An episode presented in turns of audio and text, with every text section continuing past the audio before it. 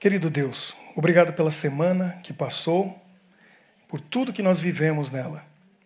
Alegrias, tristezas, mas uma coisa nós sabemos, o Senhor estava lá. E por isso nós estamos aqui na casa, na tua casa, a casa do, do nosso Deus, Deus Pai, para juntos, unidos, como irmãos e irmãs que somos, adorarmos a Ti e ouvirmos um pouco do Teu amor, da Tua palavra. Nós pedimos a tua presença no nosso coração, em nome de Jesus. Amém.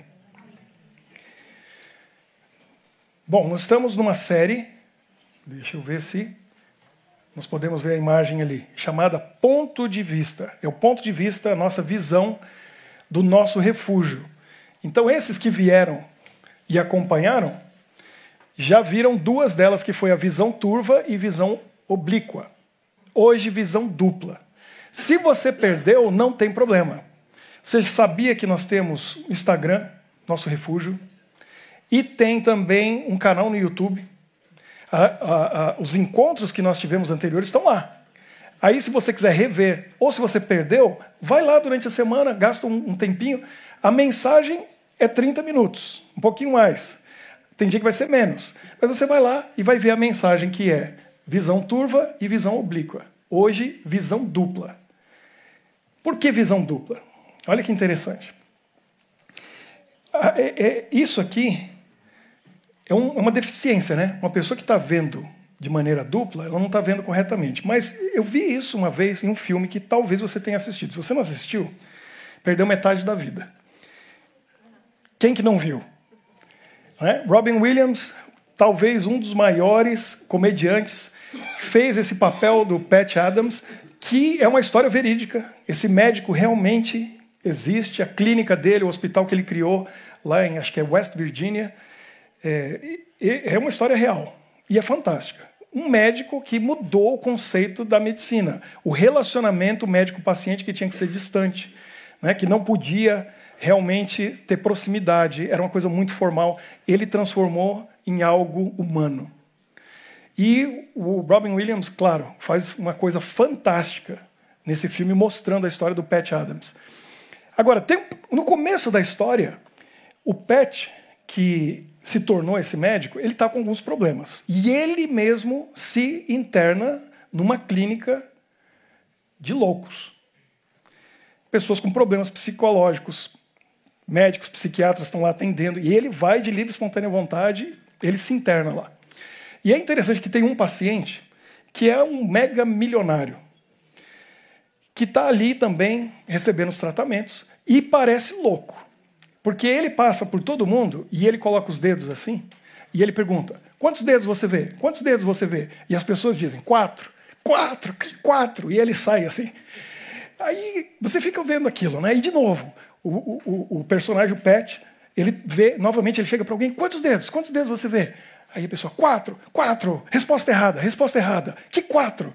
Você não sabe de nada. Aí ele fica curioso, até que eles fazem amizade, e aí finalmente ele pergunta: qual que é a resposta? Qual que é a resposta? Se não é quatro, eu quero saber. E aí ele fala, e eu vou falar para você fazer, para você fazer essa experiência agora. Não dá para os dois aí fazerem ao mesmo tempo, mas olha para a pessoa que está do seu lado, se tem alguém. Agora você coloca os seus dedos, quatro assim, ó, entre você e ela. O que aquele amigo do Pet falou para ele foi o seguinte: quantos dedos tem? E ele fala quatro, quatro. Ele falou: você tem que olhar para além do problema. Olha para mim, olha para mim. Coloca o dedo na frente do rosto da pessoa e olha para a pessoa. Não olha para os dedos, olha para a pessoa. Se estiver muito pertinho, você tem que dar uma distância de um palmo aí, pelo menos. Você está vendo o que, que acontece? O que, que acontece? Os quatro dedos viram oito. Aí ele fala: Quantos você está vendo? Não olha para os dedos, olha para mim. Aí quando ele olha para lá, ele vê oito. Ele falou: Essa é a resposta certa. Quando ele estava tentando descobrir alguém que conseguisse enxergar além do que está diante dos olhos. E essa é uma lição muito bonita para a gente poder é, entender. Que é o seguinte: enquanto a gente está olhando para os problemas, enquanto a gente está olhando para aquilo que está diante da gente, a gente vai ter uma visão limitada das coisas. Quando você olha para a pessoa que está além, a pessoa que está atrás, as coisas se multiplicam. Não são quatro, são oito. Então, essa é a visão dupla. Uma visão que aparentemente está fora de foco, mas você está vendo em dobro porque você está vendo além. Olha que é muito parecido com aquilo que a gente já viu nos outros dois encontros. Tudo depende da visão que a gente tem. Agora eu vou contar para vocês uma história que eu, eu sou contador de histórias, né? então se prepare, que a gente vai ouvir muita história, mas são histórias interessantes. E eu escrevo histórias também. Tem gente aí que já, né, Gabriel? Cadê o Henrique? Gostaram das histórias, né? Já até contei as novidades aí. É uma coisa natural do ser humano. A criança, ela gosta de ouvir história. Antes de dormir, a Bíblia é um livro de histórias e Deus se revela através da história. História com H, história com E, né? História que a gente conta e na história. Mas eu vou contar para vocês agora, talvez, uma das histórias mais incríveis que você já ouviu na sua vida. Que eu já ouvi milhares. E essa, essa eu achei uma das mais incríveis. Incríveis mesmo. Olha só, lá nos Estados Unidos, em 1980, estou vendo aqui quem já tinha nascido. que tem um grupo aqui que 1980 é século passado, né? 42 anos atrás, 43 né? anos atrás. Você já tinha, né, Ademir? Nós, nós temos a mesma idade, então eu, eu sei. Então, lá em 1980, um rapaz é, chamado Robert, o pessoal chamava ele de Bob, ele foi para a faculdade. Quando ele chegou na faculdade, a faculdade tinha um dormitório, né? E ele estava chegando no dia da primeira, primeiro dia de aula. Ele chegou ali pela primeira vez e estava aquele pessoal todo na frente da faculdade e começaram a cumprimentar ele. Parecia que todo mundo conhecia ele. Ele foi andando e o pessoal vinha. Que legal que você está aqui. Abraçava ele. Vinha outra pessoa. Cara, que legal, a gente precisa jogar junto. E ele falou: Que, que lugar fantástico. Né, eu não sou popular, não sou conhecido, mas todo mundo. As meninas vinham e beijavam ele. E falando: Que bom que você voltou esse ano. A gente achou que você. Aí ele começou a achar estranho. Peraí, não, não sou eu. Até que, quando ele entrou no prédio, foi no dormitório, indo em direção ao quarto dele, alguém chegou para ele e falou assim: Ed, Ed, que legal que você está aqui. Aí ele falou: Quem que é esse Ed? E todo mundo me abraçando, me cumprimentando. Aí ele foi para o quarto. Quando ele entrou no quarto, chegou um rapaz que olhou para ele e falou: Cara, você é a cara do Ed. Mas ele era o Bob. E aí, na hora, esse cara que era o melhor amigo do Ed pegou o braço dele e falou assim: ó, vem comigo que a gente vai ligar para o Ed agora. Porque o Ed é meu melhor amigo e eu sei que ele não voltava para a faculdade esse ano. E se você está aqui e você é a cara dele, só tem uma explicação. Aí eles foram, telefone. Naquela época, né, não tinha isso aqui, né? Era, era, era no era no dinheiro. Lá nos Estados Unidos, pegaram a moedinha e colocaram lá e ligaram. E o Ed estava em casa, ele não voltou para a faculdade. O amigo dele sabia que ele não ia voltar. Falou: Ed, você não vai acreditar, mas você está aqui comigo. E aí começou a falar para ele, descrever. Falou: você tem que encontrar esse cara. O Bob é a sua cara, só tem uma explicação para isso. Aí ele falou: me diz uma coisa, você não é filho adotivo? Ele falou: sou. Aí ele perguntou: E você, Bob? Eu também. Aí ele perguntou: Ed, quando que você nasceu? Ele disse: No dia 12 de julho de 61. E você, Bob? 12 de julho de 61. Falou: Vamos embora para casa do Ed agora. Entraram no carro, viajaram duas, três horas, chegaram lá quase meia-noite. E aí bateu na porta, e a mãe atendeu, e aí eles entraram e deram de cara um com o outro. E quando eles deram de cara um com o outro, peraí, deixa eu passar aqui. Aqui. Quando eles deram de cara um com o outro, essa foto foi tirada naquele momento. Quem estava lá e viu, diz que eles ficaram assim, ó. E rindo. E eles movimentavam juntos, como se fosse espelho. Como se fosse a mesma pessoa. E eles não podiam acreditar que eles estavam olhando para eles mesmos e descobriram que foi a mesma agência de adoção que é, passou, é, separou eles no momento do nascimento, foram para famílias diferentes, e aí o que, que aconteceu? Não se encontraram por 19 anos, eles estavam com 19 anos de idade, foram se ver pela primeira vez. Foi uma coisa fascinante para os dois, foi uma coisa impressionante. Mas a história não para por aí. Porque eu falei para vocês que é das histórias mais incríveis que você vai ouvir na sua vida. Porque a história surpreendeu todo mundo. A família de um, a família do outro. E os dois realmente eram gêmeos univitelinos, idênticos, que nunca se encontraram por 19 anos. O que aconteceu foi o seguinte: a história, em seguida, foi parar no jornal. Estou tentando passar aqui, não está passando.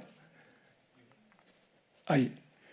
Essa foi a foto que foi para o jornal, e foi capa do jornal em Nova York. Eles moravam na região de Nova York. E o pessoal ficou impressionado com a história. Essa história ficou famosa. Só que aconteceu o seguinte: teve uma garota que olhou para a foto no jornal no dia seguinte, quando o jornal saiu, tiraram a foto, fizeram entrevista com eles, o jornal saiu. Ela olhou e falou assim: peraí. Ela olhou para aqueles dois e falou assim: eles são a cara do David, o irmão dela. Aí falou: mãe, vem aqui. Mostrou para a mãe e falou: será que parece demais com o David? Aí ela, ela, a mãe, a mãe dessa moça falou assim: não sei. Mas aí, quando ela viu na foto, aparecia a mão deles, uma mão do lado da outra, assim, um no ombro, outro no outro. E eles tinham uma mão bem grande. É uma coisa assim fora do normal, dava para ver que era diferente. Ela falou: Olha a mão dele, a mão do David. Aí o David chegou em casa e estava com o jornal na mão e falou: Mãe, você tem que ver isso aqui. Ela falou: Não, você tem que ver isso aqui. Aí eles trocaram de jornal, porque ele estava com um jornal e ela estava com outro jornal. E falou: Só tem uma explicação para isso. Então, vamos, vamos ligar. Ligaram no jornal, pegaram a informação de um deles, acho que do Ed, e o David ligou.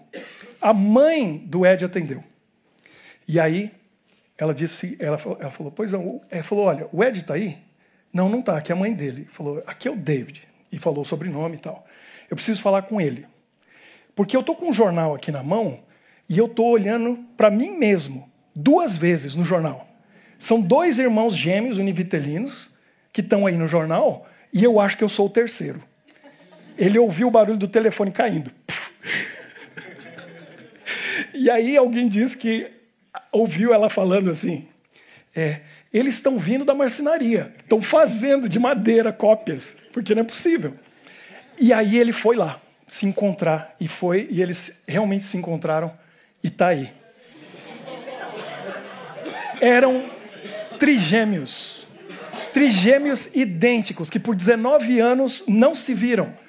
Eles ficaram, foram separados no nascimento, três famílias diferentes, e com 19 anos de idade eles se reencontraram. Foi a coisa mais incrível, diz a tia do Ed, que eles foram para a casa do Ed, e aí o David e o Bob foram lá, quando eles se encontraram juntos pela primeira vez. Eles começaram a olhar um para o outro e riam e brincavam. E ela falou: eles passaram uma, duas horas ali e daqui a pouco eles estavam brincando e rolando no tapete da sala. E ela falou: foi a coisa mais linda de ver. Porque ela falou: você não encontra um estranho no primeiro dia, no primeiro encontro, e brinca com ele e rola no tapete da sala. Mas para eles, a felicidade era tão grande de olhar um para o outro e saber que coisa incrível que foi isso. Eles se tornaram super famosos, conhecidos na, nos Estados Unidos, foram entrevistados em todos os canais de televisão. Essa história se tornou famosíssima. Chegou ao ponto de que um dia uma moça estava em Nova York, viu eles na rua, parou o carro, ela tinha um motorista, ela mandou parar, ela saiu, foi falar com eles e falou assim: Vocês são os trigêmeos?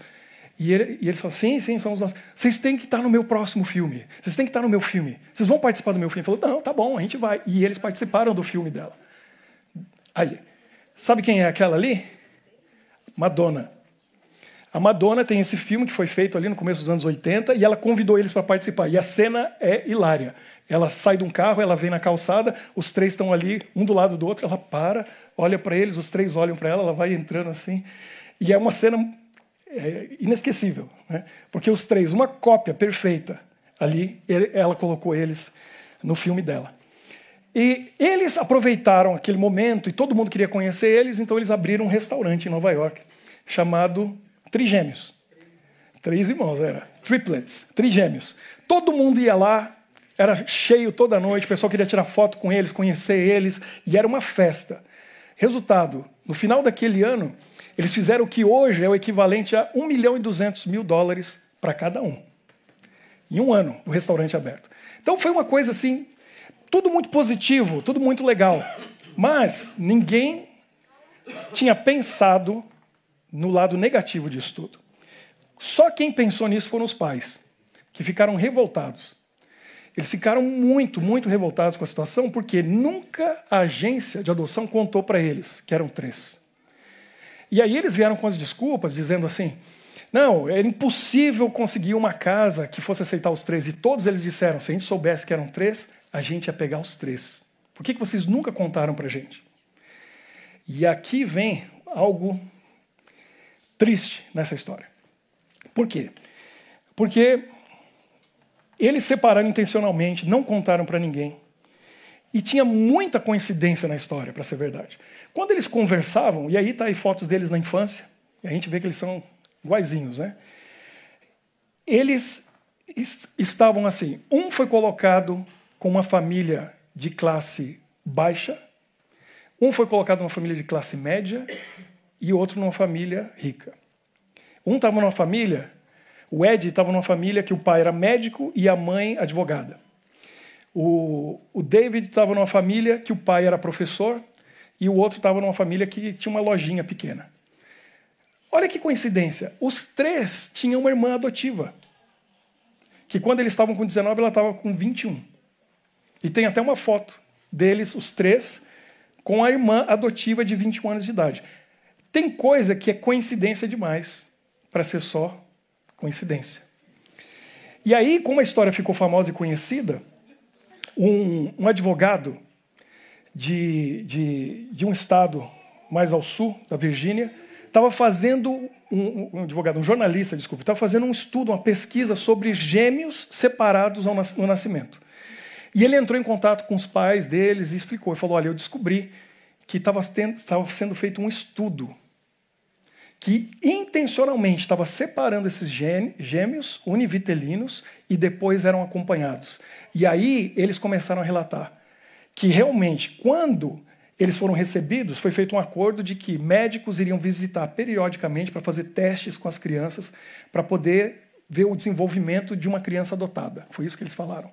E na realidade, era um estudo que estava sendo feito para poder ver intencionalmente como que reagia uma criança e univitelina separada do seu irmão gêmeo. E o caso deles era muito especial porque eram três. Toda a infância eles estavam fazendo isso e foi feito de propósito. Quando eles tinham ido, os pais tinham ido lá nessa agência de adoção, eh, no momento que eles saíram, conversaram com eles, um dos, dos pais esqueceu o guarda-chuva dentro e ele voltou para pegar. E quando ele voltou, ele viu dois médicos e duas médicas estavam comemorando com champanhe. E ele entendeu. Eles estavam comemorando porque pensaram, a gente conseguiu enrolar eles, deu tudo certo e a gente não vai ser processado nisso tudo. E aí que eles resolveram entrar na justiça, mas acabaram não conseguindo fazer nada a respeito. E até hoje eles estavam lutando para ver o resultado desse estudo, dessa pesquisa, para saber se houve alguma influência. Dois deles contaram que quando eles eram, eram bebês, um deles batia a cabeça na parede, batia, batia, batia a cabeça na parede até desmaiar. O outro no berço, batia a cabeça no berço. Eles estavam com ansiedade por causa da separação. Agora vamos pensar. O que, o que, que isso quer dizer? Olha só. Eles vieram, os três, do mesmo óvulo. Estamos falando de unidade hoje. Tem unidade maior do que essa? Os três eram um. Os três eram um, que se dividiu, e se dividiu e virou três. Mas eles vieram do mesmo óvulo, os três, que se desdobrou em três. Eles ficaram por volta de nove meses dentro do mesmo lugar, lugar aconchegante. Que intimidade é essa? Coladinhos, grudadinhos um no outro, juntinhos, e nasceram juntos. Aí eles ficaram num berço grande, um do ladinho do outro, por seis meses. Foi quando eles foram separados. E a tia de um deles estava pensando sobre isso e ela diz: Imagina, você está por seis meses, um bebezinho, sentindo aquele calor do lado. E de repente aquele calor some. E aquele ser que estava junto com você desde o óvulo foi arrancado de você. Isso gerou muitos problemas e muitas consequências é, nisso. E a, e a, e a questão era: será que o DNA tem mais influência em quem nós somos ou é a criação? Era isso que eles queriam descobrir. E claro que a criação influencia bastante, é uma, é uma luta para a gente saber. Porque quem via eles, via que apesar deles por quase 20 anos estarem longe, eles se moviam da mesma maneira, eles falavam do mesmo jeito, eles conversavam e um começava a frase e o outro terminava. Se você fazia uma pergunta para os três, praticamente os três respondiam a mesma resposta juntos. Eles tinham os mesmos gostos e a mesma personalidade, era tudo muito parecido. Mas a educação e a formação fez muita diferença. O Ed, com 35 anos de idade, cometeu suicídio. E era o mais feliz e alegre deles. Uma coisa muito triste. Mas aí eles começaram a analisar e viram que teve a ver, tão, talvez, parte com a educação que ele recebeu dos pais. E era justo o Ed, que era da família rica, do pai que era médico e a mãe advogada. Tinha tudo, era um rapaz feliz. Mas tudo isso teve uma influência muito grande na vida deles. Deus, ele criou a gente de uma maneira tão especial. E, e, e ele criou a gente para estar unido com ele e uns com os outros. Esse era o plano original de Deus. O pecado veio e criou essa, essa separação entre nós. Mas a natureza mostra tanta coisa que é conectada. E essa história faz a gente pensar que nós também, todos nós somos filhos do mesmo pai e da mesma mãe. Não dá para fugir. Se você crê na evolução, você vai pensar de uma maneira, mas se você crê na Bíblia, na palavra de Deus, você vai entender que todos nós somos irmãos. A gente veio do mesmo pai e da mesma mãe. Todo mundo é parente no final da história. Uns mais próximos, outros mais distantes, né? mas a gente é parente. Minha esposa estava me falando hoje de uma moça que vem na nossa igreja e ela falou que ela descobriu que dois sobrenomes dela são os mesmos que o meu. E ela é de Goiás. E meus pais são de Goiás. Meu pai é de Porá, minha mãe é de Santa Helena. Ela falou, ah, deve ser parente sua. Eu falei, deve ser. Não sei se é perto, mas deve ser uma prima meio distante. Mas no fundo nós somos todos conectados, ligados. E o pecado veio para separar, para distanciar, para quebrar essa conexão que Deus quer ter com a gente e que Ele quer que nós tenhamos uns com os outros. Você já, já se apaixonou alguma vez? Já se apaixonou? Já sentiu aquela coisa? Que... Eu ouvi uma frase uma vez que é tão interessante, que você vê um casal de namorados apaixonados, eles estão segurando um na mão do outro. E olha que frase interessante. Parece que a corrente sanguínea dele passa pela mão para dela e volta dela para ele. Eles estão com o mesmo sangue fluindo. Um sangue quente, né?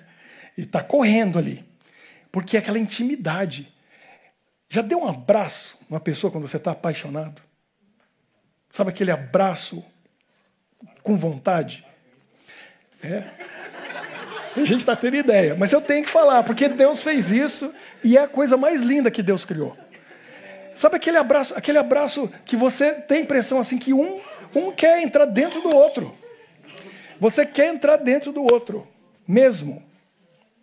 Você quer saber os pensamentos da outra pessoa, quer ter uma mente só. E Deus fez isso.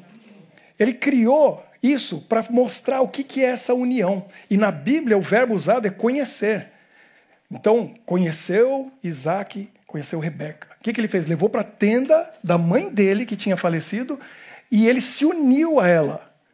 Eu estava conversando com alguém esses tempos atrás, dizendo o seguinte: do, uma, uma regra da física. Dois corpos não podem ocupar o mesmo espaço. Certo? Mas qual que é o mais próximo disso que nós chegamos? Deus criou algo. A união de um homem e uma mulher, naquele momento, é quase como se dois corpos estão ocupando o mesmo lugar no espaço. Olha que coisa fantástica! Deus deu para nós esse privilégio de união, uma unidade tão próxima, tão íntima, que você fala, eu te amo tanto que eu queria que você fosse eu e eu fosse você. E a gente fosse um. E é isso que Deus falou que é para se tornar. Homem e mulher se unem para se tornar um. E aí, dessa união de amor, vêm os filhos e se forma uma unidade, família. Que coisa maravilhosa, que coisa incrível. Está ali aquela unidade que tem atritos por causa do pecado, tem problemas, mas que se ama e Deus criou essa unidade. Aí um conjunto de famílias forma a nossa comunidade aqui, que também tem que estar unida, que também tem amor. Na Bíblia a gente encontra alguns textos falando sobre isso. Deixa eu ver se meu controle vai funcionar. Não está funcionando. Olha, você talvez já tenha ouvido esse texto que está em Eclesiastes 4,12. Fala do relacionamento aqui. Fala dessa unidade. Fala assim que dois é melhor que um. Não tem problema nenhum ser um, mas dois é melhor. E lá fala, por quê? Porque se tiver frio, um aquece o outro. Né? Se você está pensando em, em, planos financeiros, um só trabalhando é mais difícil atingir. Dois trabalhando juntos, morando na mesma casa, vai atingir mais rápido, vai ser mais fácil. Além de um motivando o outro. E lá tem uma série de coisas, e vai falando, e vai falando. Dois é melhor. Se vier um inimigo lutar, você vai lutar sozinho? Não, tem alguém para te defender. Você tem alguém com, com você. E aí, o sábio escreve dizendo o quê? O cordão de três dobras não se rebenta com facilidade. Ele termina essa parte falando da união de duas pessoas, e a gente pode pensar em qualquer relacionamento nosso. Pode ser um relacionamento de amizade, pode ser um relacionamento amoroso, mas pode ser um relacionamento pai e filho, entre irmãos. Mas ele diz três. Você pega uma corda e ela está entrelaçada, não duas, mas três, vai ser difícil arrebentar. É isso que ele está dizendo. E quem que é esse terceiro? A gente não tem dúvida. É a relação nossa com a outra pessoa e Deus quer fazer parte dessa relação. Ele quer se unir a nós nessa relação. Pode passar mais um, por favor. Agora, aqui em João 17, Jesus ele, ele faz a sua última oração antes daquele final, no Calvário. E essa oração é longa. Você pode depois, tarefa de casa, João 17, leia a oração de Jesus. E ele ora pelos seus discípulos. Ele ora pelos seus discípulos e pede uma coisa para o Pai: que eles sejam unidos. Porque três anos e meio, Satanás só trouxe isso para os discípulos de Jesus desunião. Eles discutindo e brigando o tempo todo. Quem vai ser o maior? Quem vai ser o maior? Quem vai ser o maior? E Jesus estava ensinando para eles unidade, unidade, união. E aí ele diz o seguinte, na oração. E eu costumo dizer para as pessoas: Você sabia que Jesus orou por você? Jesus orou por você e por mim. Porque ele diz o quê? Não rogo somente por estes, mas também por aqueles que vierem a crer em mim por intermédio da sua palavra. Você crê em Jesus? Então Jesus orou por você. Porque ele falou: Eu estou orando, Pai, agora por aqueles que vão crer em mim. Jesus estava orando por você e por mim. E o que, que ele pediu para o Pai? A fim de que todos sejam um.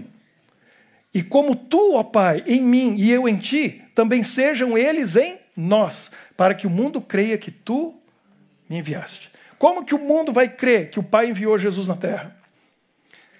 quando, ele vê, quando o mundo vê pessoas unidas, de verdade, que se amam, apesar das diferenças, dos problemas, das dificuldades, apesar do pecado. Quando as pessoas virem pessoas que foram criadas em famílias diferentes, com culturas diferentes, com gostos diferentes, mas que convivem em harmonia e amor, tem alguma coisa especial aí.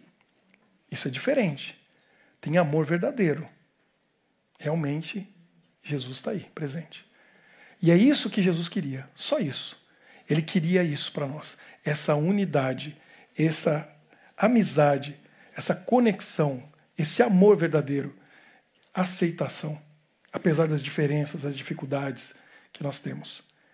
Deus criou a gente do mesmo óvulo. Todos nós viemos lá com Adão e Eva. E dali foi se multiplicando filhos, netos, bisnetos, tarataranetos, depois fez um funil de novo com Noé, que também a gente não escapa dessa. Se você acredita na Bíblia, também todos nós somos descendentes de Noé. Veio dali. No fundo, nossa matéria, olha, isso aqui que você tem, células, trilhões de células no seu corpo. As minhas e as suas vieram do mesmo lugar. A gente é feito da mesma matéria. A gente é a mesma coisa. A gente é igual apesar de ser diferente. Então por que, eu não vou amar você? Porque se eu não amo você, eu não estou amando a mim mesmo. Aí você lembra alguma coisa que Jesus ensinou? Amarás ao Senhor teu Deus, todo o coração, de toda a alma, de toda a força, e também ao teu próximo como a ti mesmo. Você tem que amar o teu próximo. Porque se você ama o teu próximo, você está amando você mesmo, porque ele é parte de você. E por isso que Jesus falou: ame o seu inimigo. Porque ele também é parte de você. Deseja o bem para as pessoas. Porque vocês, como aqueles trigêmeos, vocês vieram do mesmo lugar. Vocês são a mesma coisa. Um pode ter tomado um caminho diferente, como aconteceu com Ed, que infelizmente os dois irmãos dele estão vivos hoje, mas ele cometeu suicídio. Cada um tem uma história diferente, mas a gente veio do mesmo lugar. E a gente pode ter esse amor uns pelos outros. Se a gente deixar Jesus tocar nosso coração e nós ouvirmos essa oração, e se nós formos um com Ele, como Jesus e o Pai é um, Ele quer que nós com eles, com Jesus e o Pai, sejamos um. Aí a gente vai pensar como Jesus. Aí a gente vai amar como Jesus. Aí a gente vai compartilhar nossa vida com os outros, assim como ele fez. A gente vai ler a história dele na sua palavra e a gente vai se identificar. E a gente vai dizer: é meu irmão mais velho, porque eu fui adotado na família dele, como diz em João no capítulo 1. E eu vou seguir esse modelo, esse exemplo. Então espero que você, vindo aqui na nossa comunidade, nesse refúgio, que você possa se sentir seguro aqui. Porque aqui você tem irmãos e irmãs, pessoas que são iguais a você, que a gente veio da mesma natureza. A gente foi criado por Deus para amar e ser amado, para a gente se conectar. Seja no olhar, seja no sorriso, seja num bate-papo, seja dividir uma refeição juntos. Deus quer a gente unido. Porque se a gente estiver unido, o mundo vai olhar para nós e vai dizer: tem um Deus. Porque isso aí não é normal. Tem uma coisa muito especial. E quem sabe a gente vai olhar um para a cara do outro e vai dizer como a gente é parecido, como aqueles três, que olhavam e viam eles mesmos. A gente pode isso. Porque se você for o reflexo de Jesus e eu também, a gente desaparece.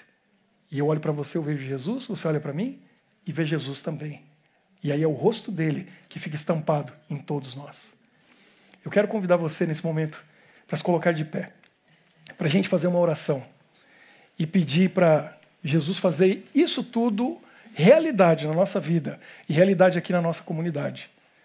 E a gente possa sempre se lembrar de que nós somos a mesma coisa, a gente veio do mesmo lugar e a gente vai também para o mesmo lugar, juntos, morar na mesma cidade, sermos vizinhos e Jesus vai estar lá para receber a gente de braços abertos. Senhor Deus, muito obrigado de todo o coração por esse momento tão especial que nós passamos juntos aqui. Obrigado, porque nós aqui, nesse refúgio, encontramos amigos verdadeiros, pessoas que nós podemos contar, confiar, porque nós somos irmãos e irmãs e nós queremos muito, Senhor, desenvolver esses relacionamentos que nós sabemos vai durar essa vida e a eternidade, porque nós vamos juntos para o local de origem, que é o teu amor, que é o teu abraço, que é a tua presença. Que possamos levar daqui, desse local, esse sentimento, este amor, para os outros que não conhecem ainda, que não têm ainda esse privilégio, que nós possamos compartilhar com eles e ao eles olharem para nós, eles possam ver no nosso olhar o olhar de Jesus, na nossa voz a voz de Jesus, que os nossos ouvidos possam ouvir o que eles têm a dizer, nós possamos ouvir Jesus falando, eles falando como Jesus ouviria, que nós possamos tocar e o nosso toque seja a mão de Jesus.